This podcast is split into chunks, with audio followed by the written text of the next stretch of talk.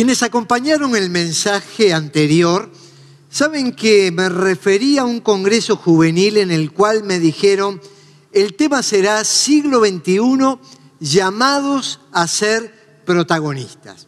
Y ya entramos al siglo XXI, llevan 20 años transcurridos de este siglo y somos los protagonistas de la obra que Dios está haciendo en la tierra. Dijimos a modo de introducción que el vocablo protagonista se refiere a una persona que desempeña el papel principal en una obra, un hecho o un acontecimiento. Usted sabe que es el papel que llama la atención, el más visible, pero no es el único papel en esa obra. El vocablo protagonista es la conjunción de dos palabras griegas, protos, que quiere decir primero, y agonostis, que quiere decir combatiente. En definitiva, el protagonista, en términos militares, era el que estaba en la primera línea de combate, el que abría la brecha, el que iba delante de todos, el que era capaz de arriesgarse y no pensar en su seguridad personal para que todo el ejército pudiera avanzar y conquistar. Esta misma palabra fue acuñada por el teatro griego y no solamente hablaban del protagonista como el que desarrollaba el papel principal en esa obra. Ellos hablaban también del deuteragonista, quien era un actor de reparto, un papel secundario, pero no por ello menos importante, sumamente necesario para que todo pudiera funcionar bien. Pero también añadían otro papel, el del antagonista, aquel que se oponía a los dos anteriores. Los primeros construían, avanzaban, llevaban al pueblo a triunfos. El otro era el que ponía el palo en la rueda. Y la gran pregunta que nos hicimos fue, ¿en qué rol usted se siente identificado? Usted es un protagonista, uno que abre brechas, que se esfuerza por el pueblo, que va adelante. Usted es un deuteragonista, aquel que acompaña, que es positivo, que ayuda a que la obra se realice. O usted es el antagonista, esa persona crítica, malhumorada, que siempre ve todo mal y que se opone a que los demás puedan cumplir su rol y su papel.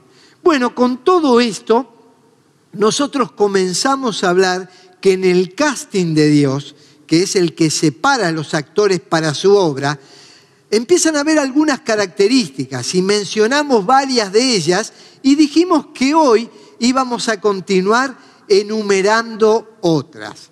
En la obra de Dios, en el reino de Dios, los protagonistas que él busca, entre otras cosas, saben que hay un proceso para lograr suceso.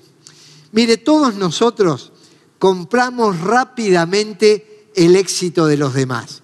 Decimos que bien le fue esta persona. Y en el campo donde usted se mueve, seguramente ha mirado y ha admirado a determinadas personas. Y usted dice, ¿cómo me gustaría lograr los objetivos que esta persona tuvo? Pero claro, nosotros vivimos en el mundo de lo rápido, de las redes sociales, de la comunicación al instante, y nos estamos olvidando de los procesos. Parece que no tenemos paciencia, que no hay tiempo para esperar los momentos adecuados. Tenemos en el Génesis de la Biblia un ejemplo que nos ilustra un gran suceso, pero que vivió un proceso. Un tal José, que dice la Biblia, por envidia los patriarcas, vendieron a José como esclavo. Los patriarcas eran los hermanos de José. Y como le tenían envidia, lo tiraron en un pozo y luego dijeron, no, no lo vamos a matar, lo vamos a vender. Y fue llevado a Egipto pero Dios estaba con él y lo libró de todas sus desgracias. Le dio sabiduría para ganarse el favor de Faraón, rey de Egipto, que lo nombró gobernador del país. Ahora, a todos nos encanta la historia de José como gobernador del país. Entonces uno dice, llegó a un lugar de privilegio. a un lugar de éxito. Me encantaría ser como ese José que describe la Biblia. Pero a veces no sabemos lo que él vivió. Precisamente tirado en un pozo, vendido como esclavo, estando en la casa de un general del ejército llamado Potifar, fue acusado de manera injusta en una situación que le llevó a la cárcel.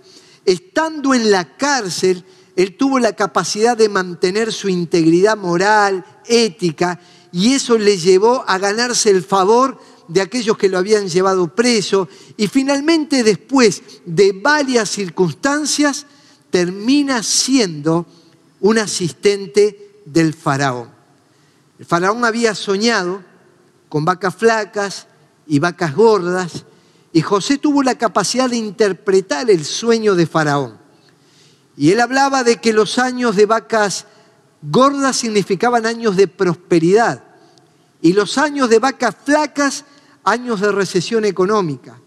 Y entonces, a través de ese sueño, llevó al pueblo a una prosperidad. Prepararon graneros, acumularon el grano, luego lo vendieron a otras tierras, creció en prosperidad el país, generó trabajo, abrió mercados, venían de otros lados a comprar en Egipto y finalmente a los hermanos que lo habían perjudicado los terminó beneficiando.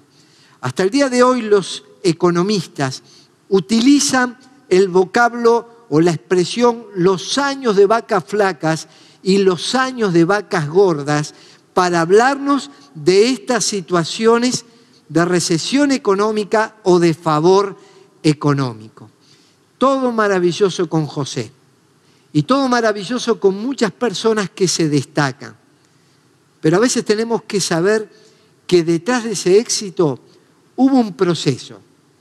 Noches oscuras, desvelos, llantos, tolerar injusticias, desiertos tórridos, soledad, abandonos, dudas, preguntas, fragilidad, llanto, pero a pesar de todas esas luchas fueron consistentes y sabían que había un objetivo mayor y superior por el cual Dios estaba trabajando en sus vidas. Y cada dificultad, en lugar de anularlos, fue una catapulta que los lanzó a mejores escenarios y a mejores oportunidades. Yo quiero hablarle a todas las, las personas, pero fundamentalmente a los jóvenes. Yo sé que estamos en lo vertiginoso, irruptivo, rápido, instantáneo, pero no se olviden, hay procesos por los cuales tenemos que transitar, madurando, ganando experiencia, y las dificultades no serán en nosotros lo que nos van a hundir, sino los que nos van a lanzar a nuevos escenarios con mejores y mayores oportunidades. Los que actúan en el reino de Dios, los actores que en su casting está buscando para ser protagonistas, no buscan ser grandes, sino desarrollar grandeza. Cuando nos destacamos en algún área, cuando tenemos facilidades, capacidades para algo, siempre existe la tentación de querer sobresalir por encima de los demás. Y si no lo tenemos, a veces hay intentos de abrir puertas, de forzar puertas, y usted se va a dar cuenta de una enorme cantidad de personas que se autopromocionan, que van a los diferentes ambientes, reparten tarjetitas, dicen cuán importantes son, venden una imagen de ayuda, de, que van a favorecer a otros, pero en definitiva están escondiendo un gran anhelo de ser grandes, de ser importantes a través de lo que logra. Pero no se asuste. Este, esto pasó en el grupo íntimo de los doce. Jesús iba con sus discípulos y dice la Biblia lo siguiente. Santiago y Juan se acercaron a Jesús y le dijeron, Maestro, queremos que nos hagas el favor que vamos a pedirte. Y él les preguntó, ¿qué quieren que haga por ustedes? Hasta aquí todo bien, porque el mismo Jesús dijo, pidan y se les dará.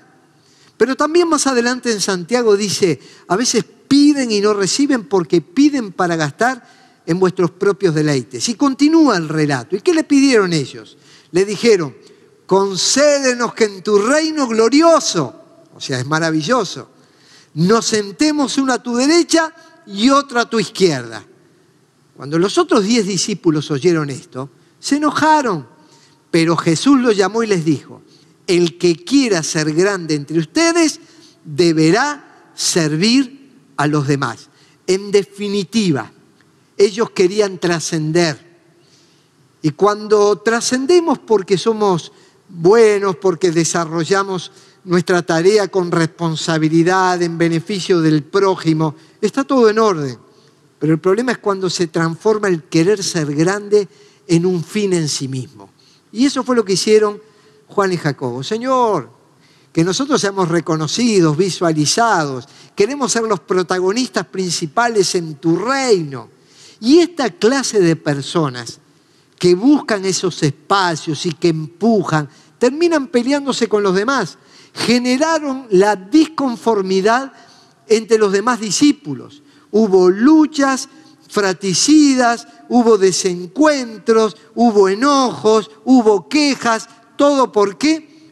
Porque estos buscaron ser grandes. Cuando Dios no nos llama a ser grandes, sino a desarrollar actitudes de grandeza. Y Jesús les dice, el que quiera ser grande, tiene toda la posibilidad. Se va a tener que transformar en el servidor de todos. Y yo te hago una pregunta. ¿Quiénes son grandes en tu vida? ¿Son los que se han sentado en los lugares de privilegio? ¿O son los que se acercaron a tu lecho de dolor cuando estabas enfermo? Cuando los demás te criticaban y te despreciaban, ellos se acercaron para abrazarte. Cuando tuviste una necesidad, te ayudaron a suplirla. Cuando viviste una gran alegría en tu vida, fueron ellos los que estuvieron presentes.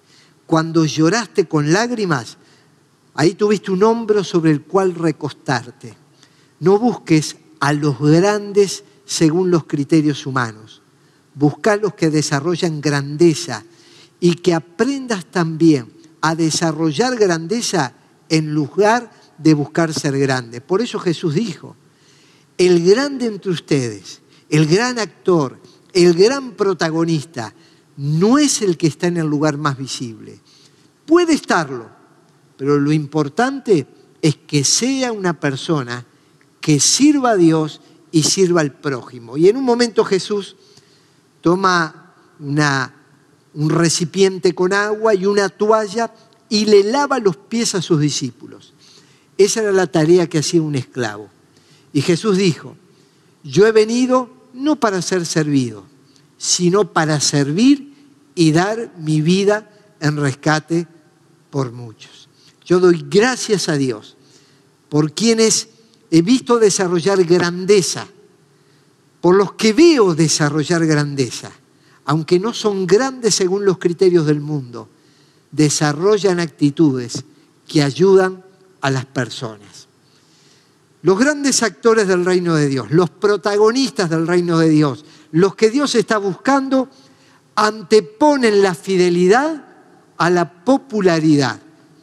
Bueno, si vos te desempeñás en la vida y te destacás en algo, puede ser que llegues a ser popular. Puede ser que otros te reconozcan, te valoren, aprecien aquello que haces para el bien de los demás. Pero hay que tener cuidado, porque el mismo tentador, el mismo diablo llevó a Jesús al pináculo del templo y le dijo, desde ese lugar lanzate y te van a recoger ángeles y tu popularidad no va a tener parangón y vas a ser una estrella más allá de, de lo que puede imaginar un artista de Hollywood. Y Jesús no aceptó la tentación que el diablo le ponía.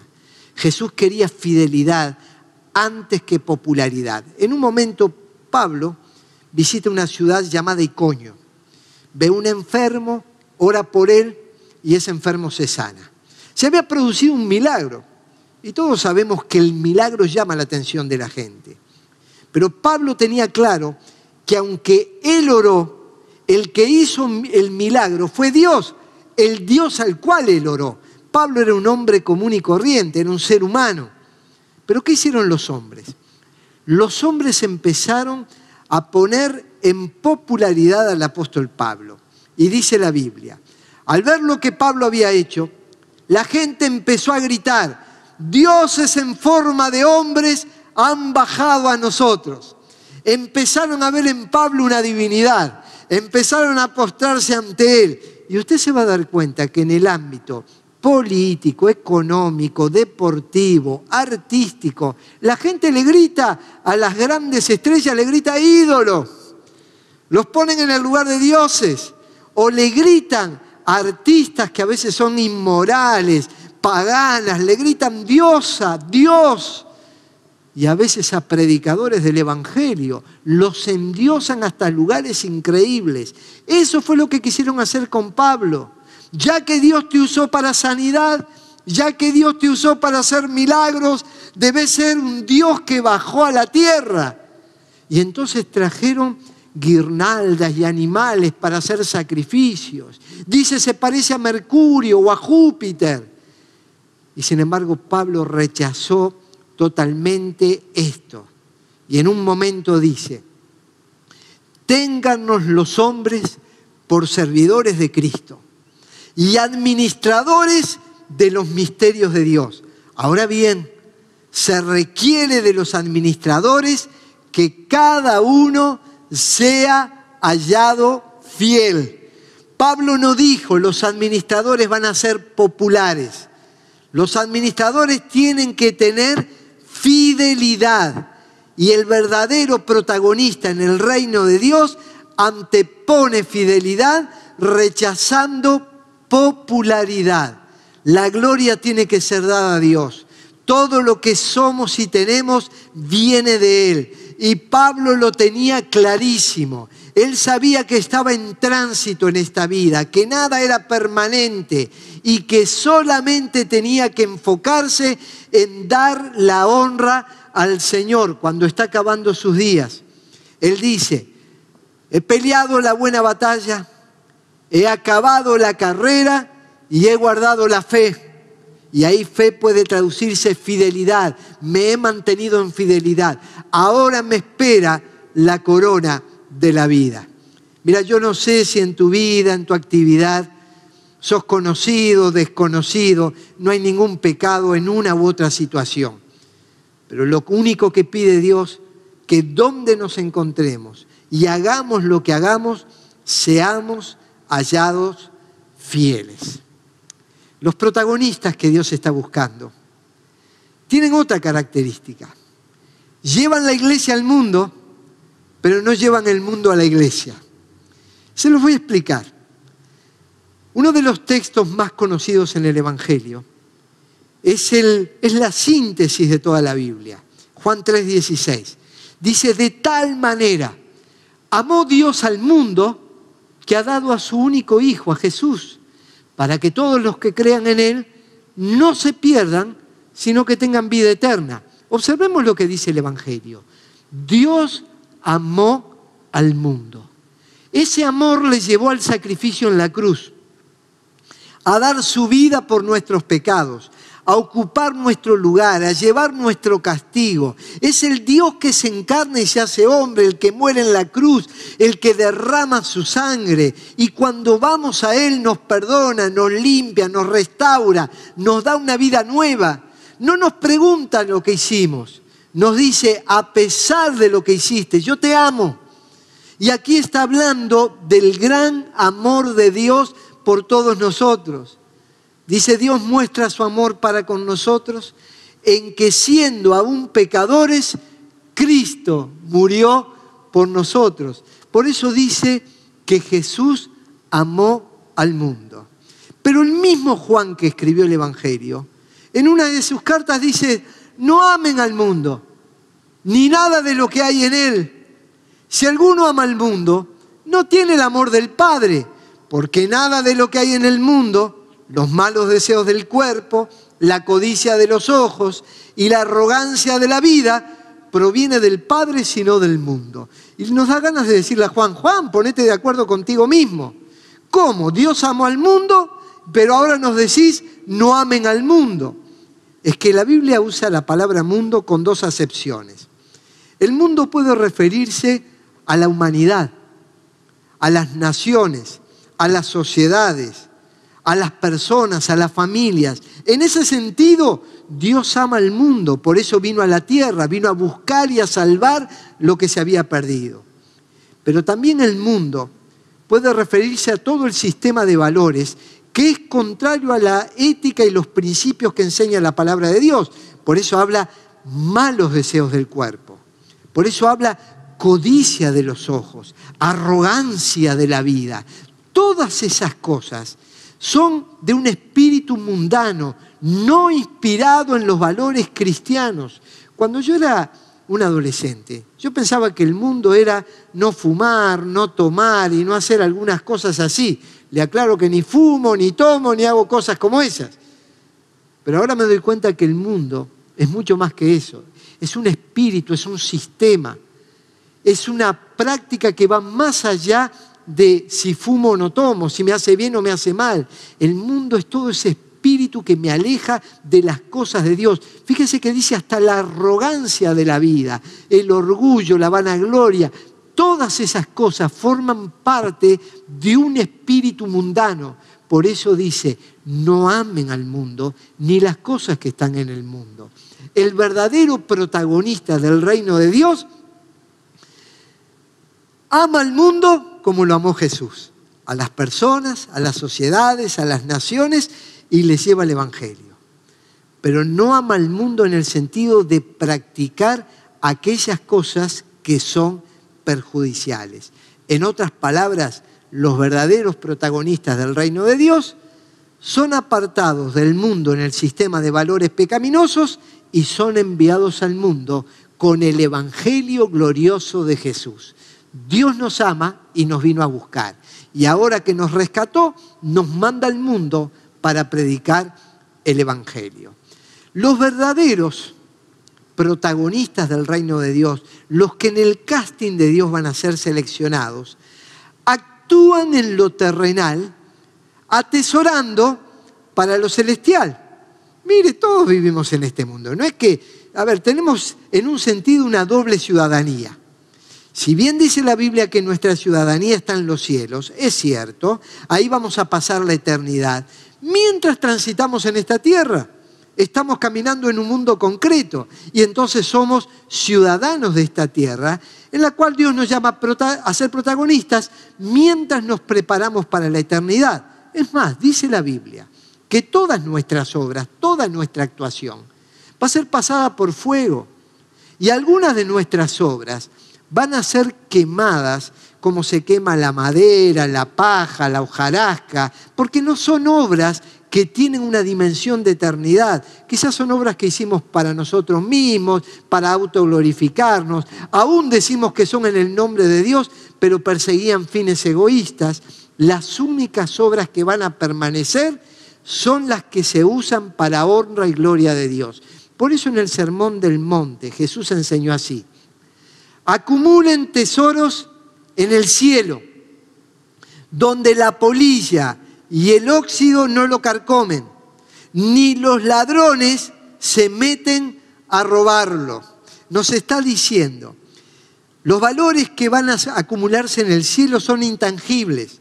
No se miden por cantidad de dinero, por cuentas bancarias, por propiedades, por vehículos, por títulos universitarios, por logros humanos, por reconocimientos, por diplomas. Esos valores pueden ser buenos si los usamos bien, pero también pueden perjudicarnos. Los verdaderos valores no son los que podemos cargar en una mochila y llevarnos al cielo. El tesoro del cielo tiene que ver con la manera en que lo usamos. Por eso dice Pablo a Timoteo, que usen su dinero, sus títulos, sus conocimientos, lo que son, lo que tienen, lo que saben, que lo usen para hacer el bien deberían ser ricos en buenas acciones, o sea, protagonistas de cosas buenas, generosos con los que pasan necesidad y estar siempre dispuestos a compartir con otros. De esta manera, al hacer esto, una vez más, acumularán su tesoro como un buen fundamento para el futuro, a fin de poder experimentar lo que es la vida verdadera. Fíjense, tesoros en el cielo. Lo habló Jesús, lo habló el apóstol Pablo y nos está diciendo, entonces con lo que ustedes saben, con lo que ustedes son, con lo que ustedes tienen, disfruten la vida, hagan que otros la disfruten, pero fundamentalmente hagan con ello tesoros en los cielos, lo que tiene una dimensión de eternidad, que los dones que Dios me dio, que las gracias que Dios me dio, que los recursos que Dios me dio sean invertidos para bien de su reino. Los que Dios va a usar como protagonistas son la solución a los problemas y no quien los genera. Mire, usted va a ver en las fábricas, en las universidades, en las familias, en las iglesias, personas que son generadoras de problemas, en las naciones. Entonces, hay personas que tienen una enorme habilidad, siempre son el problema, siempre están en la vereda de enfrente, siempre están discutiendo, siempre está todo mal. Por alguna razón se pelean con su cuñada, con su sobrino, con su nieto, con su hijo, Siempre hay alguna razón para estar peleados. Se pelean también en los trabajos, con los compañeros, se pelean en las iglesias, con los pastores, con los ancianos, con los líderes. Se pelean donde están. Son personas que generan problemas. Pero hay personas, y son los verdaderos protagonistas del reino, que ayudan a solucionar los problemas. Y en todas las familias, en todas las naciones, en todas las iglesias, en todas las empresas, vamos a ver buenos mediadores.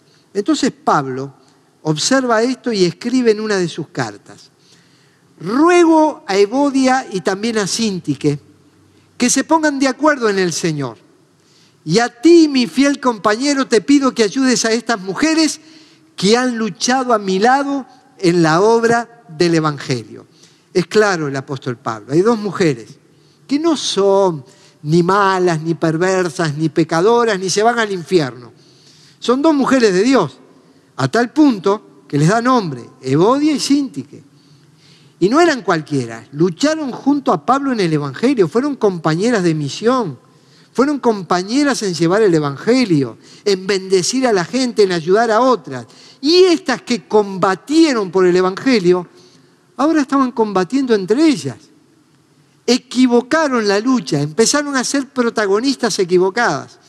Entonces Pablo le escribe a fiel compañero y le dice, bueno, ayudalas, tenés que ser un mediador entre ellas dos. Yo le pregunto, ¿usted qué clase de persona es? ¿Es de los que genera problemas? ¿Tiene cosas no resueltas? ¿O usted es de las personas que se le convoca para solucionar los problemas. La otra cosa de los protagonistas de la actuación de Dios en la tierra, anteponen los intereses colectivos a los personales.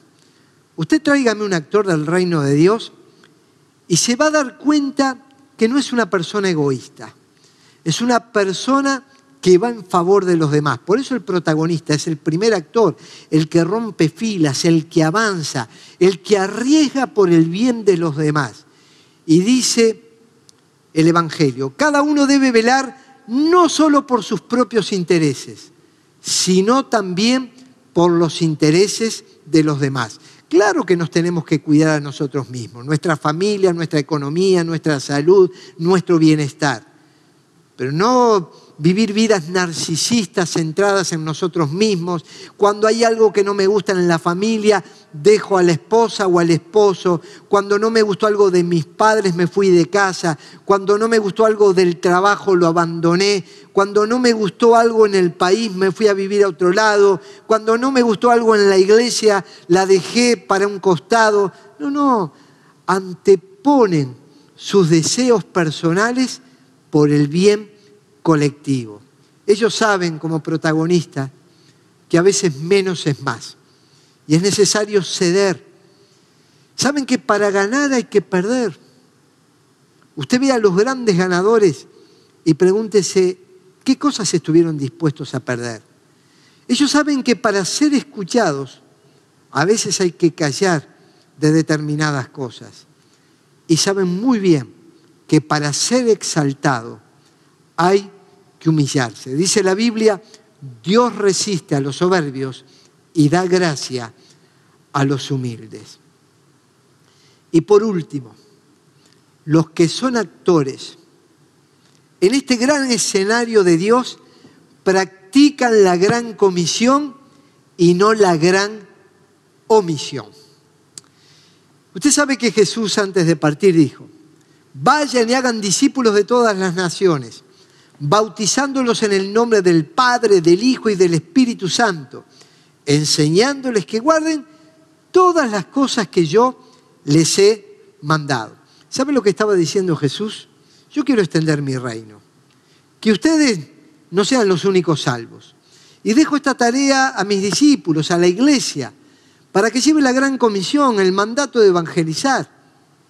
Y a veces la gran comisión que Dios nos dio, por negligencia, por indiferencia, por miedos, por falta de amor, se transforma en la gran omisión.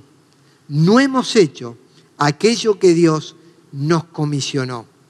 El apóstol Pablo experimentó el perdón de los pecados, la gracia salvadora de Dios. Y en un momento dice, si anuncio el Evangelio, no tengo de qué gloriarme, porque me es impuesta necesidad. Y hay de mí si no anunciare el Evangelio. ¿Ha anunciado el Evangelio a otras personas? ¿Cuánto hace que usted no le comunica la salvación en Cristo a otros? Bien dice la Biblia, ¿cómo predicarán si no fueren enviados? Como está escrito, cuán hermosos son los pies de los que anuncian la paz, de los que anuncian buenas nuevas. ¿Sabe que si hay algo que me gusta y que me alegra? Es saber que desde la juventud como iglesia hemos trabajado en difundir el Evangelio en todo el país. Nuestros pies recorrieron ciudades, aldeas y villas, en épocas en que la tecnología no nos era favorable, no había los descubrimientos tecnológicos que hoy tenemos. Íbamos con una carpa que armábamos y desarmábamos en cada ciudad y en cada villa. Íbamos a pequeñas congregaciones, a lugares donde recuerdo literalmente que se levantaban espacios para adorar a Dios, el piso era de tierra y algunos bloques servían como paredes y los techos eran chapas. Predicábamos al aire libre en zonas rurales y luego llegaron mayores y mejores oportunidades y hoy estamos anunciando el Evangelio utilizando estos recursos que Dios nos dio. El Evangelio no cambió, es el mismo. Es el perdón de los pecados, es el Dios que nos ama, es el Dios que nos salva, es el Dios que quiere entrar en nuestra vida. Lo que cambiaron fueron los recursos tecnológicos que nos permiten alcanzar a mayor cantidad de personas. Por eso, para ser protagonista en el reino de Dios, lo primero que tenemos que permitir que Jesús sea el protagonista en nuestra vida. Tenemos que decirle que Él venga a nuestro corazón, que perdone nuestros pecados, que nos limpie con su sangre. Decirle, Señor, yo hasta ahora viví mi vida a mi antojo, a mi manera. Por eso en un momento Pablo decía, habiendo sido yo antes blasfemo, injuriador y perseguidor, fui llamado a misericordia. Dios en su misericordia le alcanzó, le perdonó. En su vida ya dejó de ser protagonista Pablo. Jesús empezó a ser el protagonista cuando le permitió que entre en su corazón y en su vida. Y hoy quiero invitarle, luego de escuchar estos mensajes, a permitirle a Cristo que venga a su vida, que entre en su corazón, que le transforme y le limpie con su sangre. Y no solamente Jesús va a ser el protagonista en su vida, sino que a partir de ello le llevará a ser protagonista de su obra y su tarea aquí en la tierra. Dios quiere que seamos los protagonistas del siglo XXI, los primeros actores, los que rompemos los muros del pecado. Dios quiere que seamos también como aquellos que cumplen, aunque sea un rol secundario, no tan visible, pero que somos colaboradores en lo que Él está haciendo. Y Dios quiere que venzamos ese antagonismo que el mundo, el diablo y el pecado trae para que su reino no avance y Él nos dice, avancen porque las puertas del Hades no prevalecerán contra la iglesia. Pero si usted quiere permitir, permitirle a Jesús entrar en su vida, transformarle, cambiarle y que Él empiece a protagonizar una nueva historia en usted, lo que tiene que hacer es pedírselo. Porque de tal manera amó Dios al mundo que ha dado a su Hijo unigénito para que todo aquel que en Él cree no se pierda, sino que tenga vida eterna. Si usted así lo desea, pídale a Jesús que venga a su vida. Pídale el perdón de sus pecados. Y yo quiero invitarle a hacer una oración, una oración de entrega. Y en esa oración de entrega, Jesús va a quitar todo pecado y va a venir a su corazón. ¿Me acompaña en esta oración? Hágalo con fe. Señor Jesús, en este día yo te pido que perdones mis pecados, que entres en mi vida, que me limpies con tu sangre. Te recibo, Señor, en mi corazón. Quiero que seas el protagonista principal de la historia de mi vida, de mi familia, de mi futuro, y que me asegures, al venir a mi corazón, no solo salvación para esta vida, sino también la vida eterna. Gracias porque así lo hiciste. En el nombre de Jesús, amén. Pero ahora yo quiero orar por aquellos que quieren colocarse en las manos de Dios para que con sus vidas, conocimientos, talentos, recursos, puedan ser los protagonistas de lo que Dios está haciendo en este tiempo. Gracias Señor, porque nos has llamado y nos has tocado para que podamos servirte en esta hora. Perdónanos cuando te hemos quitado protagonismo a ti. Tú eres el gran protagonista. Simplemente queremos acompañar lo que tú estás haciendo. Queremos mostrar a Jesús en todo lo que hacemos. Y queremos, Señor, colocarnos en tus manos y acompañar tus obras. Nos has dado conocimientos, recursos, capacidades, talentos y reconocemos que todo esto viene de ti. Y ahora, Señor, lo ponemos en tus manos para que tú lo uses. Gracias, Señor, por escuchar esta oración.